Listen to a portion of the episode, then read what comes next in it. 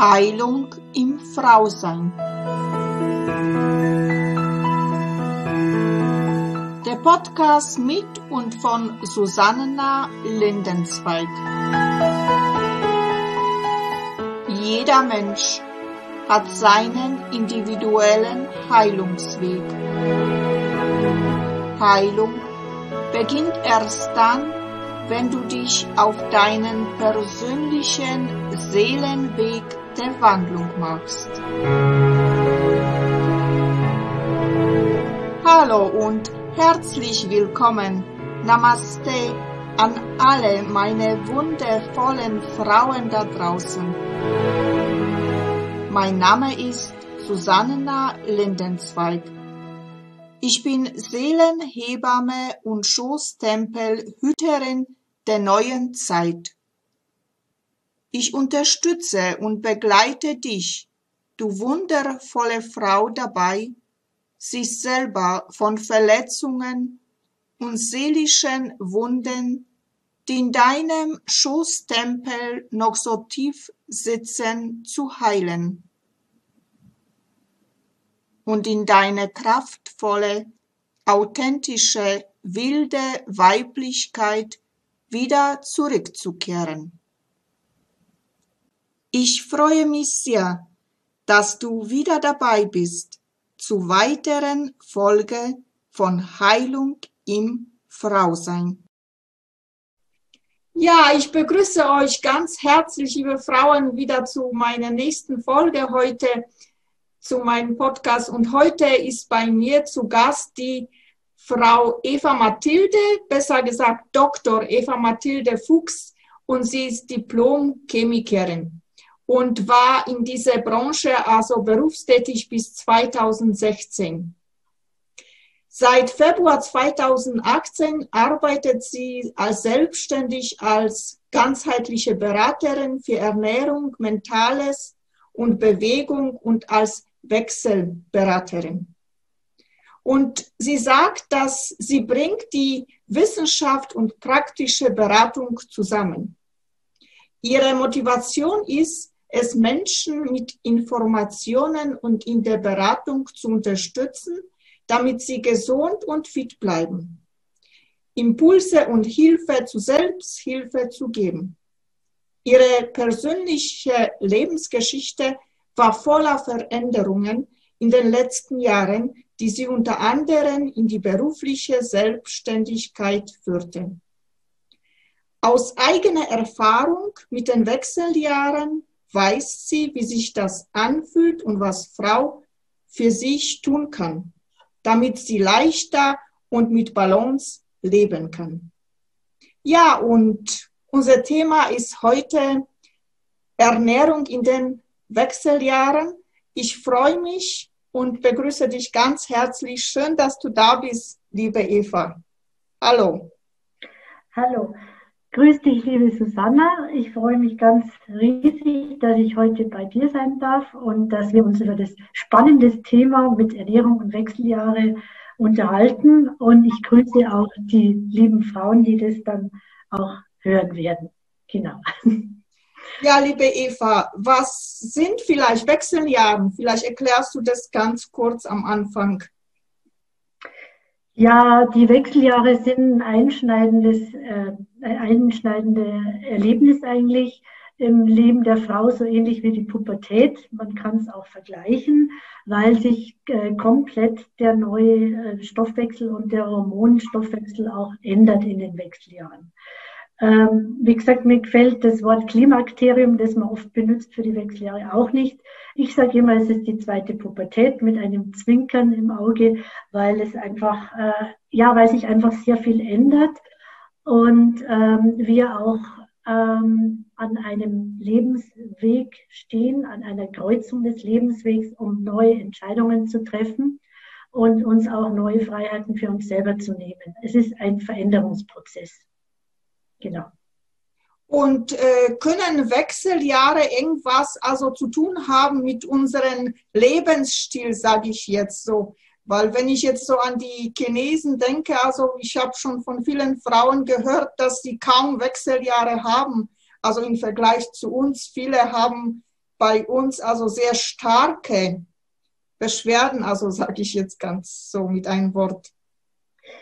Ja, das hängt sicher mit unserem westlichen Lebensstil zusammen, äh, weil wir haben hier verschiedene Faktoren, die uns sehr beeinflussen. Das ist zum Beispiel auch der Stress oder wie wir mit dem Stress umgehen. Das ist jetzt nicht nur unser eigener, sondern auch der von außen kommt.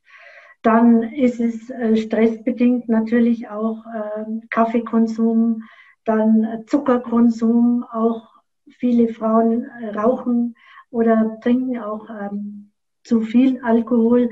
Und dieser Lebensstil, das kommt eigentlich alles aus dem Grund Stress.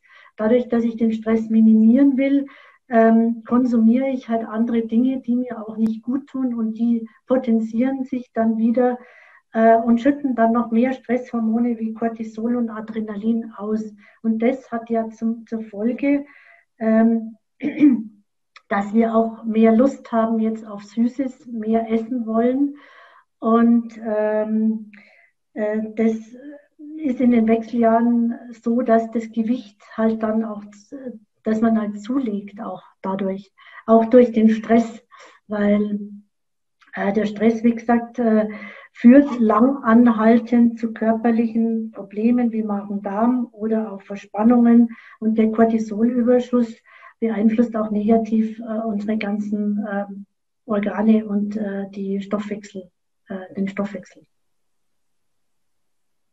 Du äh, sprachst jetzt die ganze Zeit oder viel vom Stress. Warum ist der Stress so äh, ja allgemein nicht, nicht gut für uns, sage ich jetzt.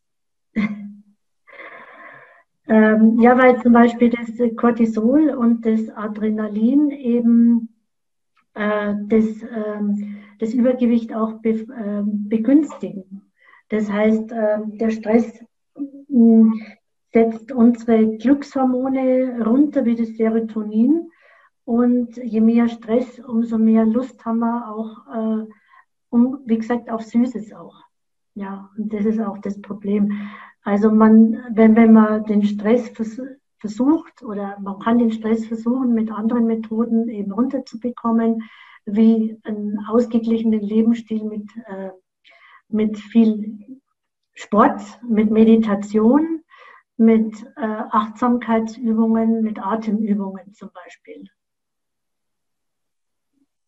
Und wie, äh, also wie kann man mit der Ernährung jetzt, weil du bist ja äh, Ernährungsspezialistin, sage ich jetzt, wie kann man mit, den, äh, mit der Ernährung jetzt die Wechseljahre also beeinflussen? Ja, das ist äh, eben ein ganz wichtiger Punkt.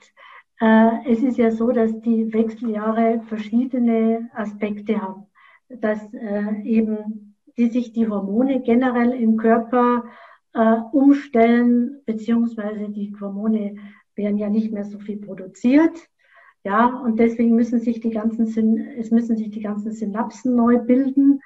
Und ähm, es ist so, dass das äh, generell Einfluss hat auf unsere Gelenke, Muskeln, Knochen, auf, das Haut, auf die Haut, die Haare, das Bindegewebe, äh, auf die Psyche, auf den Schlaf eben und äh, wir bekommen Hitze, Hitzewallungen und äh, nehmen eben zu, weil sich einfach der Stoffwechsel so ändert, dass wir, äh, obwohl wir dieselbe Menge essen, weniger verbrauchen. Das hat auch was mit dem Alter zu tun, weil man ja ab 40 äh, weniger Energie braucht.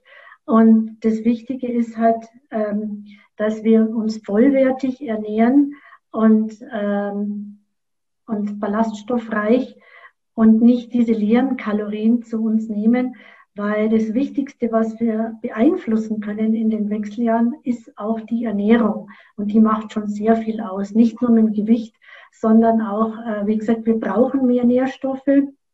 Wir brauchen auch noch dieselbe Energie. Aber ähm, damit wir unser Wohlgefühl eben halten, Wohlfühlgewicht halten können und uns dann auch wohlfühlen, ist es eben wichtig, dass wir das, das Richtige zu uns nehmen. Genau. Ja, was empfiehlst du den Frauen jetzt, wenn sie zu dir also in die Beratung kommen? Äh, also das ähm, ist folgendermaßen, die optimale Ernährung ähm, in den Wechseljahren ist eine leicht vegetarische Ernährung mit äh, Basenbalance-Ernährung.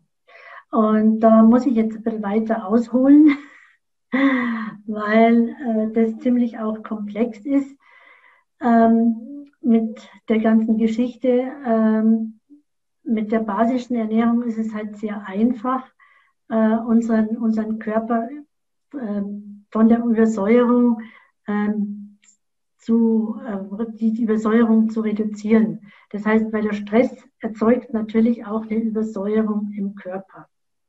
Und die Basenbalance-Ernährung, die kennen viele von euch wahrscheinlich auch. Das heißt, ähm, wir verzichten auf ähm, sehr viel, wie soll ich sagen, tierische Eiweiße und ernähren uns auch hauptsächlich pflanzlich. Also das ist im Prinzip so, dass wir ähm, die, also wir essen hauptsächlich äh, basenbildende Lebensmittel. Basenbildende Lebensmittel sind also Kartoffeln, Gemüse, Salat, Obst, äh, Kräuter, Tees, Wasser, Gewürze. Äh, es ist nämlich so, dass ähm, auch die Entzündungen, die im Körper entstehen, dass die auch der Stress auslösen kann. Ja? Und diese basischen Lebensmittel können da dagegen wirken. Ähm, dazu muss man sagen, es hilft nicht nur, wenn man sich jetzt Basentabletten rein, reinwirft sozusagen, sondern ähm, es ist so, dass in jedem Organ des Körpers besteht ein Säure-Base-Gleichgewicht. Und das kann der Körper sehr gut abpuffern, normalerweise. Jetzt ist es aber so, wenn ich jetzt von außen Stress habe und entweder zu viel Cortisol ausgeschüttet wird oder ich esse zu viel Fleisch oder zu viel Industrieprodukte, ja, das ist ja auch, äh, oder zu viel Zucker, Zucker, Industrieprodukte ähm, führen zur Übersäuerung und diese Übersäuerung ist halt für uns gar nicht gut, weil der Körper muss dann dagegen puffern.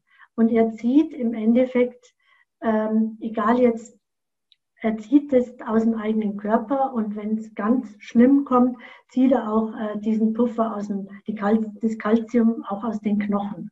Da sind wir dann wieder bei der Osteoporose, aber das ist wieder ein anderes Thema, eine Baustelle. Aber bei der Säurebase ist es so, wir haben im Mund einen anderen Säurebasegehalt wie jetzt im Magen, da ist es sehr sauer. Dann im, äh, im Darm wird es wieder so mittelsauer aber das kann der Körper wunderbar regulieren. Nur wenn wir ihn mit, mit Säure überfrachten, dann kann er das nicht mehr äh, ausgleichen. Und die säurebildenden Lebensmittel sind eigentlich alle Lebensmittel, die Proteine enthalten, also Aminosäuren. Das heißt Fleisch, Wurst, Fisch, Käse, Eier, Milch, auch Milchprodukte und äh, Brot, Getreide, Reis, Zucker und Alkohol.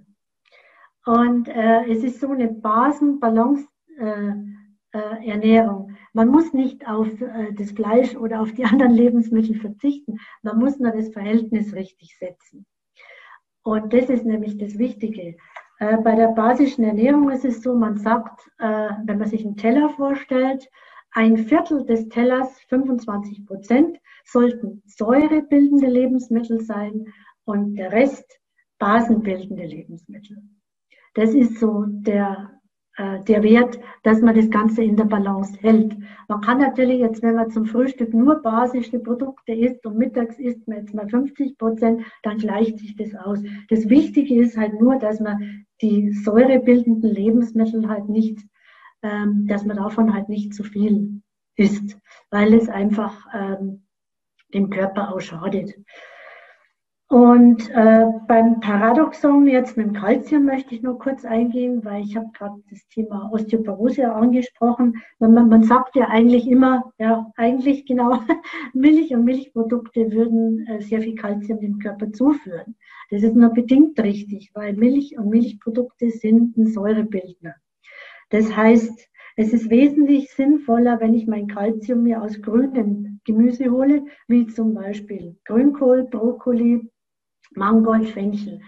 Äh, Gerade Grünkohl ist, äh, hat sehr, sehr, sehr viel ähm, Calcium und ähm, sicher sind Milchprodukte, milchsaure, vergorene Milchprodukte auch wichtig, aber es kommt immer auf die Menge drauf an. Ja, genau. Das ist das eine. Zur Säurebase-Ernährung jetzt. es gibt natürlich auch ähm, noch einen Effekt, das ist ein gesunder Darm weil der gesunde Darm, äh, der ist in allen Lebenslagen wichtig, aber in den Wechseljahren besonders.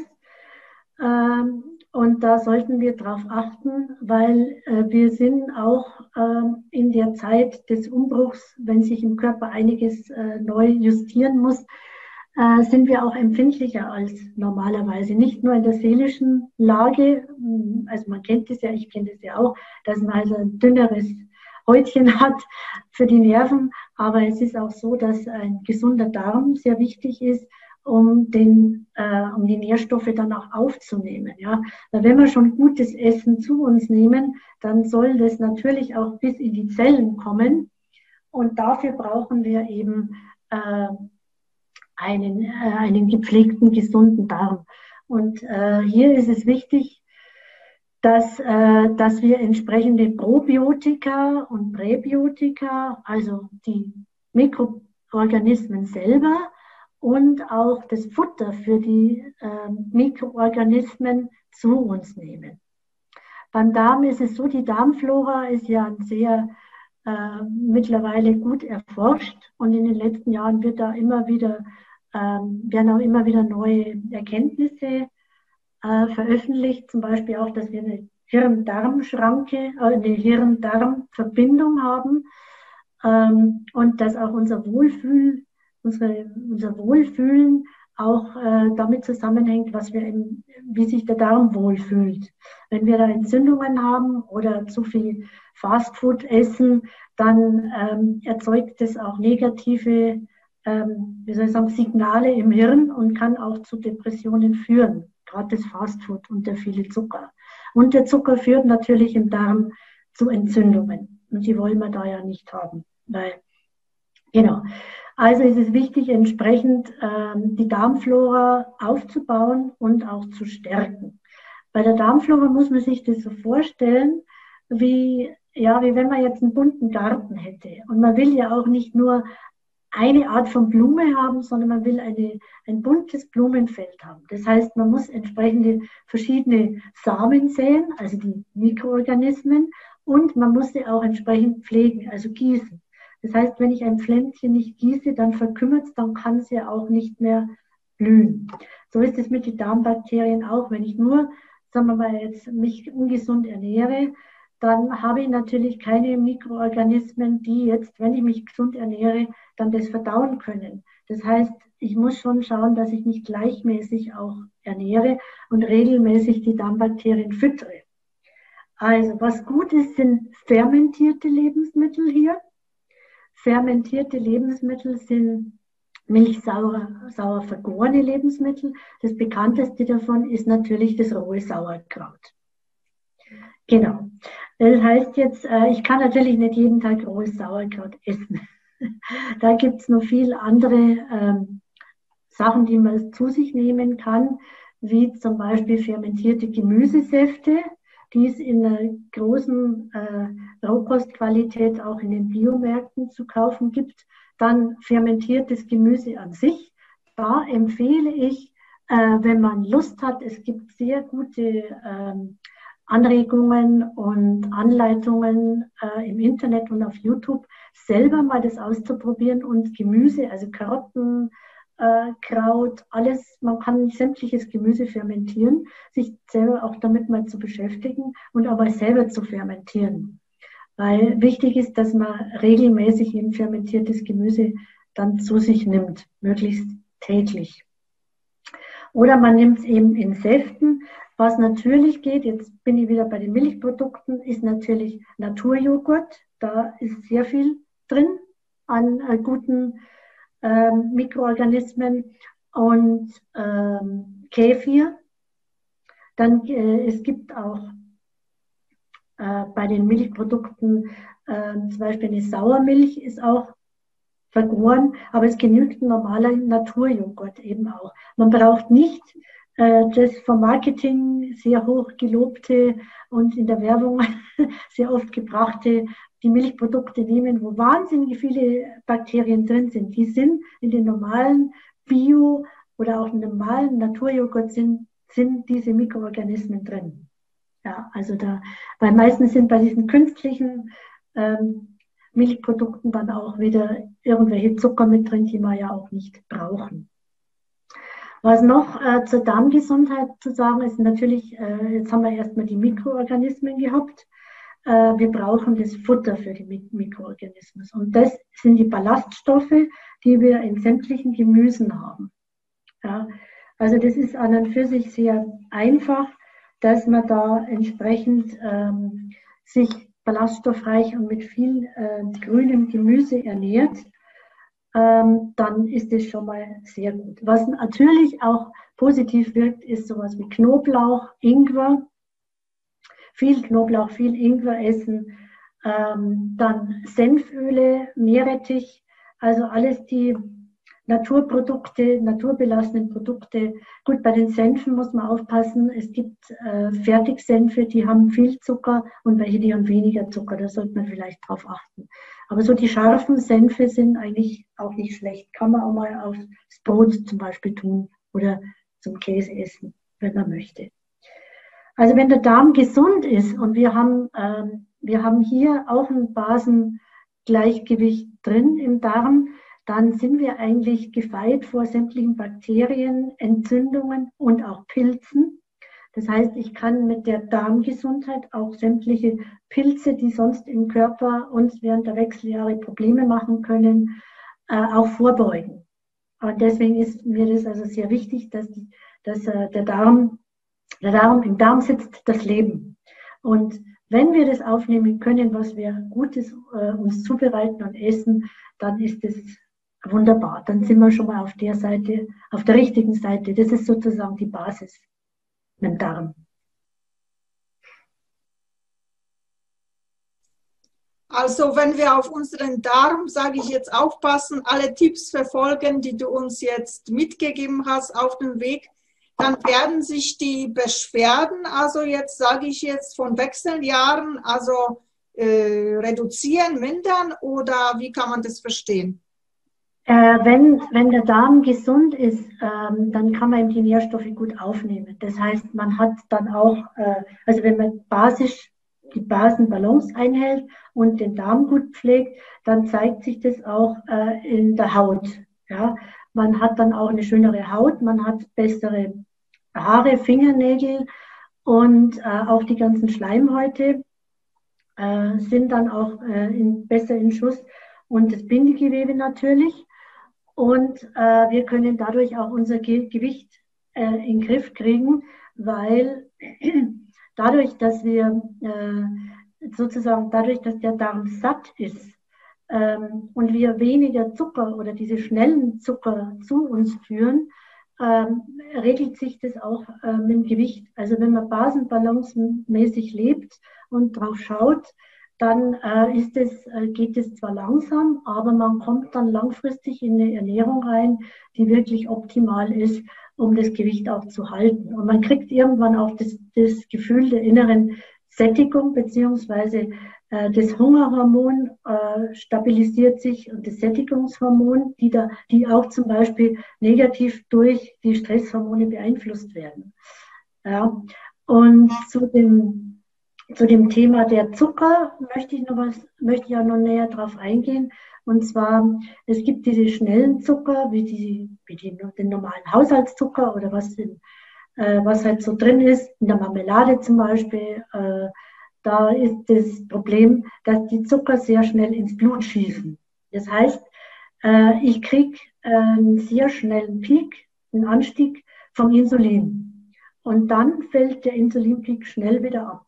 Das heißt, dann wird aber im Körper sofort wieder das Hungerhormon äh, aktiviert, wenn, das Hunger, wenn dieser Insulinspiegel wieder fällt und wir kriegen sofort wieder Appetit oder Hunger auf wieder was Süßes. Und das ist nämlich die, genau die Krux, warum wir dann so gern so viel naschen. Und wichtig ist, dass dieser Insulinspiegel eben gleichmäßiger ansteigt und wieder abfällt. Und das können wir zum Beispiel mit Vollwertprodukten erreichen, wie Vollwert Vollkornnudeln, Vollkornreis oder auch komplexe Kohlenhydrate wie, ähm, ähm, wie die ganzen Hülsenfrüchte. Also keine schnellen Zucker, also weiße Nudeln, äh, Breze und so weiter und so fort. Das wirkt, äh, darauf kriegen wir immer Hunger.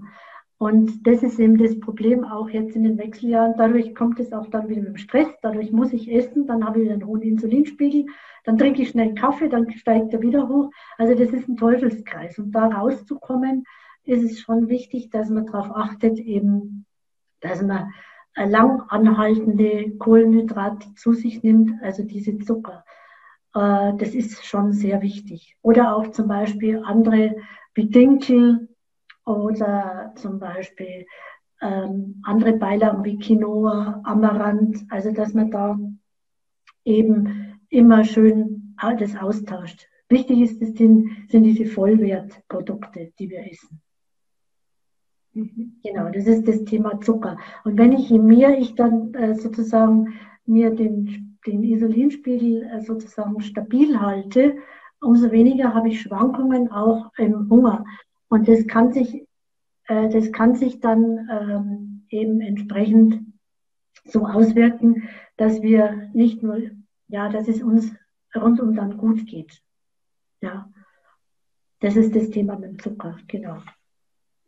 Äh, Gibt es da also irgendwelche Ersatznahrungsmittel, äh, sage ich jetzt, wenn man wirklich Heißhunger hat auf Schokolade oder wirklich auf Süßigkeiten, dass man also stillt dieses Zuckergefühl, sage ich jetzt? Äh, bei akuten äh, Attacken, ja. Also im Endeffekt ist es so, es gibt schon ein paar Tricks bei, bei Attacken. Das ist zum Beispiel, wenn man ein Glas heißes Wasser trinkt. Oder man kann drei Mandeln essen. Das hilft auch. Oder man schnuppert an Vanille, Aromaöl. Das äh, wirkt dem ersten Impuls des Heißhungers entgegen. Was langfristig hilft, ist natürlich nur eine Nahrungsumstellung, eine Ernährungsumstellung. Weil äh, ansonsten, äh, wie gesagt, die Impulse, die vergehen auch. Äh, wenn, wenn wir, wie gesagt, äh, den, den, Darm in, den Darm eben gesund füttern und auch die, die Säurebase äh, Ernährung, die Balance drin haben. Aber das dauert, wie gesagt, das kann bis zu drei Monaten dauern mit der Ernährungsumstellung, bis man dann auch, äh, was natürlich ist, dass die Hitzewallungen dadurch auch besser werden. Mhm weil das Problem auch mit den Hitzewallungen, die viele Frauen kriegen, das ist also die innere Energie, die ja früher sozusagen in die, in die Fruchtbarkeit gegangen ist, um, äh, ja, ähm, um den Zyklus und den Eisprung. Und diese Hitze muss jetzt irgendwie, diese Energie muss ja raus. Und diese Energie haben wir jetzt in Form von Hitzewallungen. Man kann das positiv auch sehen, dass man sagt, ja, ich habe jetzt mehr Energie und mehr Power und das transformiere ich jetzt in meine Projekte, die ich angehen will. Also wichtig ist, dass man diese Hitzewallungen ähm, positiv äh, sieht und nicht negativ. Und sie als freudig, als die Energie begreift, die man jetzt hat, um sie entsprechend äh, zu transformieren. Es ist natürlich so, dass die Hitzewallungen auch äh, ausgelöst werden durch zu viel Kaffee, äh, zu scharfes Essen wie Chili. Äh, Alkohol ist ein großer Treiber der Hitzewallungen. Kennt man vielleicht selber, wenn man mal Sekt trinkt oder was, dass das sofort dass es warm wird. Das wird beim Wechseljahre verstärkt, äh, hat es verstärkte Auswirkungen. Dann natürlich ähm, Zigaretten und natürlich auch äh, auch die, das Fastfood die, die, und die schlechten Zucker. Also am meisten die Hitzeballungen. Äh, man sollte halt nicht mehr zu scharf essen. Man sollte den Kaffee wirklich sehr, sehr reduzieren. Äh, man kann natürlich auch auf basischen Kaffee umsteigen. Das wäre dann Lupinenkaffee. wenn man den Geschmack mag. Das kann ich empfehlen, mit, äh, wenn man mit Milch, anstatt Milch dann als einen ähm, Hafertrink nehmen. Lupinenkaffee mit Hafertrink wäre jetzt ein Ersatz, würde auch basisch sein. Und äh, man kann bei den Hitzewallungen, wie gesagt, das Chili weglassen. Beim Ingwer ist es so, der Ingwer kann Hitzewallungen auslösen, muss aber nicht. Weil der Ingwer hat natürlich für unseren ganzen Organismus super äh, Effekte, wie zum Beispiel, er kann den Stoffwechsel beschleunigen, ähm, das wir brauchen, um auch abzunehmen. Und der Ingwer ist reinigend, ist antibakteriell, anti, eigentlich anti alles. Und er steigert eben, ähm, eben auch den Fettabbau. Also ich empfehle auch in der Früh äh, ein Glas ähm, heiß, ein Glas gekochten Ingwertee zu trinken. Also ein Stück Ingwer, so ein Daumenstück großes, ähm, kleinschneiden, eine Tasse tun und mit heißem Wasser aufgießen und äh, das dann erstmal in der Früh trinken und auch über den Tag das Ganze nochmal ähm, wieder auffüllen. Also ich habe mir auch so ein Getränk, darf kurz. Also ich, der Ingwer reinigt den Körper und, äh, und ist eigentlich ein gutes Mittel auch gegen, gegen die Heißhungerattacken. Und bei manchen Frauen kann er zu Hitzewallungen führen, aber ich meine, es ist was anderes, wenn ich den rohen Ingwer jetzt in ein Gericht reinschneide, nicht koche sozusagen, mit Chili in asiatischen scharfen Gericht habe. Da wirkt dann natürlich eher jetzt mal, äh, ja, zu, kann zu Hitzewallungen führen. Aber wenn ich ihn jetzt in der, in der Teetasse habe, in geringeren Dosen, dann wirkt er eigentlich sehr positiv. Genau. Ja, das zum Ingwer. Was hast du denn noch für eine Frage? Ja, mir kam jetzt die, gerade eine Frage. Also gibt es da äh, irgendwelche Lebensmittel auch, die unser Hormonsystem also in den Wechseljahren beeinflussen? Ähm, du sprichst jetzt auf die Phytoöstrogene an, oder? Oder allgemein? Ja, allgemein. Allgemein. Ähm, also wie gesagt, für die Wechseljahre ist es einfach gut, sich abwechslungsreich zu ernähren. Bei den Phytoöstrogenen ist es so, es gibt Lebensmittel, die, ähm, da spricht man eben, dass die eine phytoöstrogene Wirkung haben. Das heißt, dass sie ähm, sozusagen naturidentische Hormonstoffe intus haben, die uns beeinflussen können. Es ist so, dass diese Stoffe, wenn wir uns zum Beispiel im Leinsamen, äh, dass wir, wenn wir eine normale Portion davon nehmen, im Müsli oder so, das äh, eigentlich nur einen positive, positiven Effekt hat, aber nicht aufgrund der Phytoöstrogene, sondern eigentlich, weil das der Leinsamen Omega-3-Fettsäuren hat und allgemein ein sehr gesundes Lebensmittel für uns ist. Äh, die Dosierung der Phytoöstrogene ist so, man kann sie nicht überdosieren, äh, wenn man sich normal ernährt. Man, wenn man zusätzlich äh, bestimmte ja, Tabletten sozusagen oder Nahrungsergänzungsmittel einnimmt, die diese Stoffe enthalten, können Wechselwirkungen auftreten. Ich würde das aber immer, äh, wenn man zusätzlich was nimmt, mit einem Heilpraktiker oder mit dem Arzt äh, auf jeden Fall abklären. Äh, weil das ähm, beides doch dann äh, ein künstlicher Eingriff ins System ist. Was äh, für uns Frauen gut ist, ist einfach die, die basische Ernährung.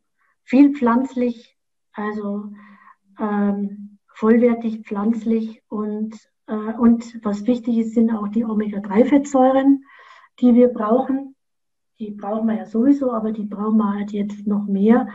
Und ähm, da würde ich sagen, ist es halt wichtig, wenn wir die uns pflanzlich zuführen.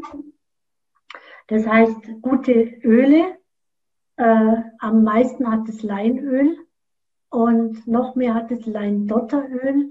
Das ist dann äh, sozusagen so der Goldstandard, aber da kann, das kann man zusätzlich noch dazu sozusagen nehmen. Ähm, aber das Leinöl, andere Öle, wie zum Beispiel auch Olivenöle, äh, Walnussöl, die haben sehr viel Omega-3-Fettsäuren, die gut sind für Haut, Hirn, Herz, Verdauung. Ja. Und äh, man darf aber nicht vergessen, wenn man zum Beispiel jetzt ein Sonnenblumenöl nimmt, das weniger Omega-3-Fettsäuren hat, ähm, das hat aber dafür viel Vitamin E. Also mein Rat ist, mischt, mischt die Öle. Äh, nehmt nicht immer nur eins, weil Leinöl schmeckt auch sehr ähm, kräftig. Ihr könnt ruhig über einen Salat zwei Öle tun, Olivenöl und Leinöl. Oder Olivenöl und Walnussöl. Also mit der Mischung macht man sich das milder. Was wichtig ist, dass man das, diese wertvollen Omega-3-fettsäurenhaltigen Öle nicht kocht. Also man kann ein Olivenöl nehmen, das man zum, äh, das speziell fürs Kochen, also ich meine jetzt richtig kochen, braten, gibt es im Bioladen, steht drauf, hoch erhitzbar. Es gibt natürlich auch normale Olivenöle, die man leicht, zum Beispiel wenn man so Zucchini leicht in der Pfanne an dünstet, da kann man die normalen nehmen. Aber ich empfehle halt eher, wenn wir die Gemüsen dann fertig haben, egal ob Pfanne oder gegart oder gekocht, dass wir, äh, dass wir dann danach einen Tee bis Esslöffel von gutem Öl drüber tun. Weil dann sind die ganzen guten Nährstoffe, die drin sind, noch im Öl enthalten und äh, sind, nicht, eh nicht, sind nicht kaputt gegangen. Mhm. Das ist zum Beispiel was, was auch äh, generell ein Tipp ist für, äh, genau, für die ja, spezielle Lebensmittel. Äh, also die guten Öle, also Zucker aufpassen, ähm, vermehrt Hülsenfrüchte essen, äh, genau wenig Fleisch. Und bei den Omega-3-Fettsäuren ist es so, dass ich, ähm, äh, es wird ja oft empfohlen, in der Regel, dass man Fisch essen soll. Mhm. Ja, der Fisch, äh, das ist ein spezielles Thema. Äh, der Fisch, den wir zum Beispiel jetzt im Supermarkt bekommen, äh, auch wenn er zertifiziert ist und ist aus irgendwelchen Weltmeeren, ähm, hat mit Sicherheit Schadstoffe, hat Schwermetalle drin und auch Mikroplastik. Wenn ich jetzt einen äh, Fisch aus einer Aquakultur nehme, ähm, in der Aquakultur werden die Fische wie in der normalen äh, Tier, Massentierhaltung auch so gehalten und äh, auch die Aquakulturen jetzt vom Lachs, ja, wie in Norwegen, ähm, da werden die Fische nicht mehr mit Omega-3-Fettsäuren gefüttert. Die haben da keine Omega-3-Fettsäuren mehr, sondern die kriegen Sojafutter oder Fischabfälle. Und das Sojafutter kommt meistens aus irgendwelchen Plantagen von Südamerika. Gibt es auch genügend Fernsehberichte darüber. Das heißt, ich, wenn ich einen Aquakultur-Lachs kaufe, äh, tue ich mir im Endeffekt nichts Gutes. Das heißt, ich empfehle hier entweder wirklich, wenn es mal ein Lachs sein muss, einen Wildlachs, einen zertifizierten Wildlachs zu kaufen, einmal im Jahr vielleicht. Aber ansonsten ist es sinnvoll, auf die heimischen Fische zurückzugreifen und diese auch äh, dort zu kaufen, wo man sozusagen Vertrauen hat zum Fischhändler oder wo man weiß wirklich, wo die Fische herkommen. Also was geht, sind ist Forelle, Saibling, also unsere heimischen Fische, die wir bekommen und dann nachfragen, wie werden die Fische gefüttert. Weil man weiß es ja nicht. Und was jetzt im Kommen ist und was ich sehr gut finde, das ist der Karpfen. Der Karpfen ist noch kein Zuchtfisch und äh, der Karpfen wird auch in den nächsten Jahren äh, populär werden. Und ich halte das für sehr vernünftig, weil es noch ein sehr gesunder äh, Fisch ist, den wir hier regional auch essen können. Und wir können auch dadurch eben, wenn wir Fisch mögen, äh, ab und zu mal da unsere, unseren Gehalt auch ein bisschen abdecken. Ja, liebe Eva, wir haben schon so viele Tipps, so viele Anregungen von dir erhalten. Also Gibt es noch irgendetwas, das wir jetzt nicht angesprochen haben, das ich vergessen habe zu fragen oder mir nicht eingefallen ist, weil ich keine Expertin auf diesem Gebiet bin? Ja, ich habe noch ein Thema und zwar ist das die Antioxidantien. Das heißt, äh, die, die Anti-Aging-Ernährung. und zwar bei der Anti-Aging-Ernährung ist es so, da können wir natürlich ins Volle greifen, weil wir, äh, weil es Lebensmittel eben gibt, die entzündungshemmend sind und die generell unserem Körper jetzt in den, äh, in den Wechseljahren auch besonders gut tun. Und bei den entzündungshemmenden Lebensmitteln sind äh, oben als erstes die Omega-3-Fettsäuren. Haben wir ja gerade besprochen. Die müssen wir also wirklich viel von uns nehmen, weil die sind einfach äh, für uns komplett gut. Die sind zum Beispiel auch in Grünkohl, Spinat. Also die Antioxidantien sind in den grünen Gemüsen vor allem enthalten. Ähm, und was natürlich auch super ist, was den oxidativen Stress im Körper ähm, äh, kontrolliert und auch gegen chronische äh, Entzündungen wirkt, sind die ganzen Kohlarten. Weißkohl, Grünkohl, Rotkohl, Rosenkohl, auch rote Beete. Das sind jetzt also diese Wintergemüse, die stärken auch das Immunsystem, ganz abgesehen davon, was ja auch gut ist. Dann entzündende Leben, antientzündende Lebensmittel sind noch ähm, äh, fermentierte Lebensmittel, basische Lebensmittel wirken da noch ein. Und was auch super ist, wir haben zwar jetzt Winter, aber das sind die ganzen Beeren.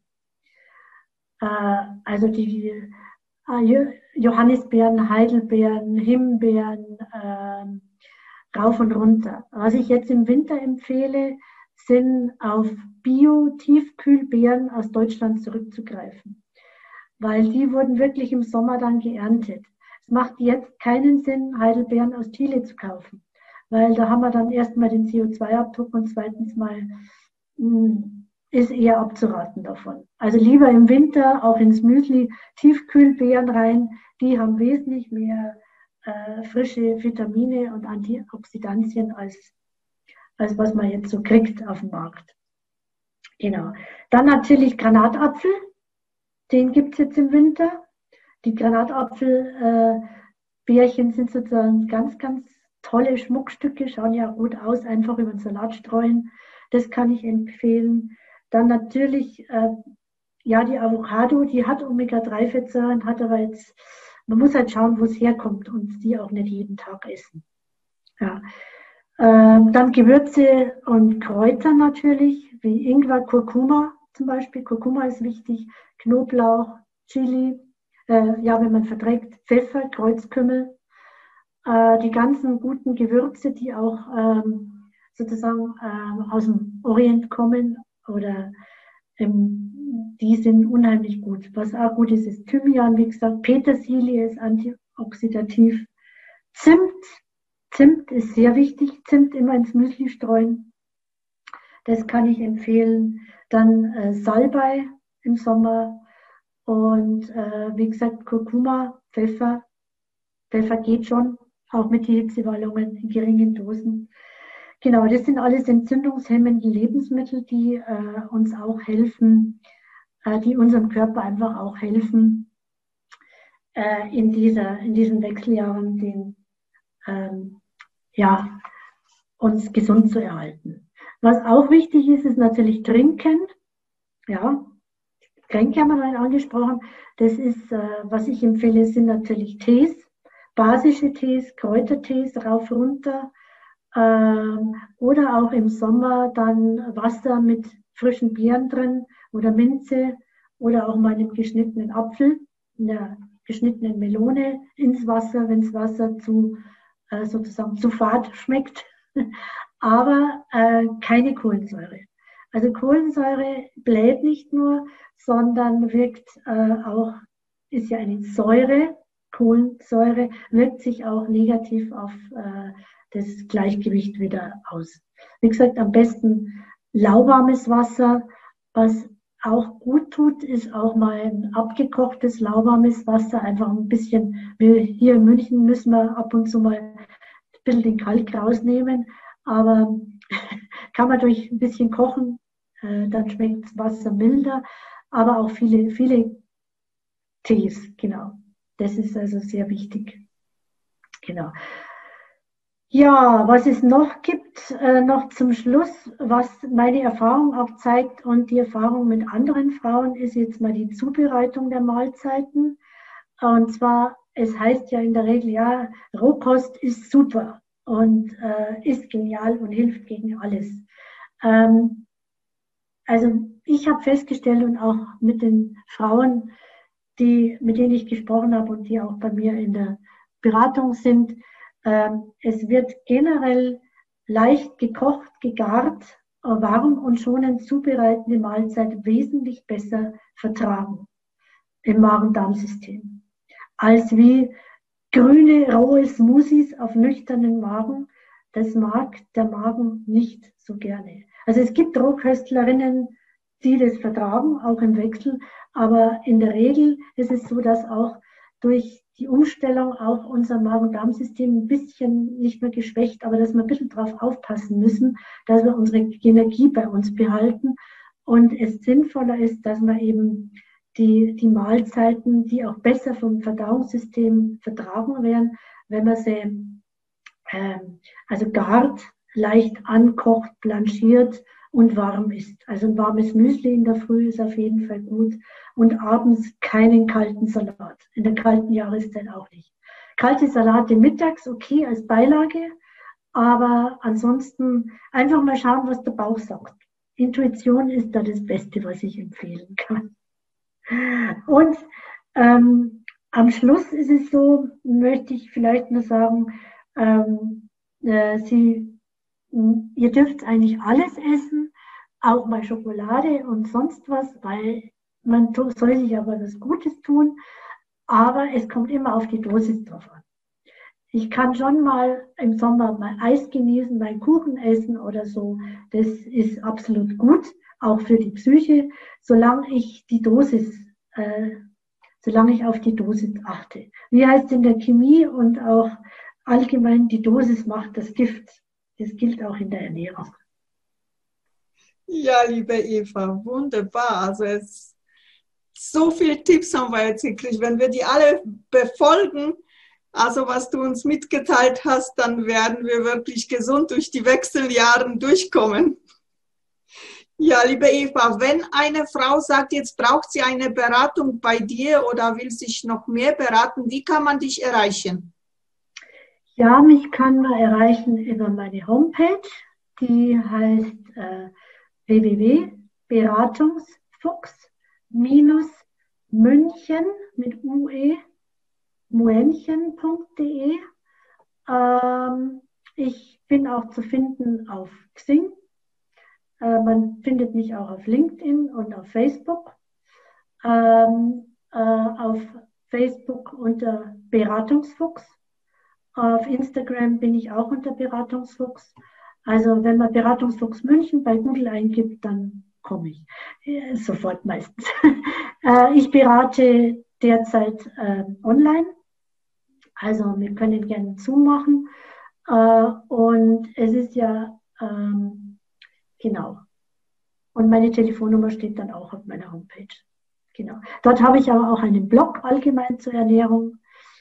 Wenn das, wenn das jemanden interessiert, kann er da gerne auch noch weitere Themen nachlesen.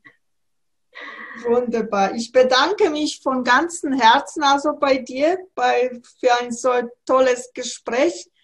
Also über die Wechseljahre und Ernährung. Also es war sehr spannend, sehr informativ und äh, wunderbar. Danke von ganzem Herzen. Ich wünsche dir noch alles Liebe und Gute für deine weitere Zukunft. Ja, danke schön. Es hat mir sehr Spaß gemacht. Mach's gut, liebe Eva. Danke. Ja, tschüss. Für heute bin ich wieder am Ende angelangt. Ich verabschiede mich von dir. Ich sage dir Danke für dein Zuhören und wünschen dir, bis wir uns wiederhören, alles Liebe und Gute. Und wenn du vielleicht jetzt beim Zuhören eine Lust verspürt hast, wo du sagst, wow, das würde ich auch gerne mitgestalten, weil ich etwas zum Sagen habe zum Frausein, dann melde dich einfach bei mir. Ich freue mich riesig über dich. Und wenn dir dieser Podcast natürlich auch gefallen hat, dann teile es gerne mit deinen Freundinnen. Und jetzt wünsche ich dir alles Liebe und allen Segen der Welt für dich. Ich umarme dich aus der Ferne ganz herzlich. Namaste in Liebe Susanna. Bis bald. Das war Heilung im Frausein, der Podcast mit und von Susanna Lindenzweig.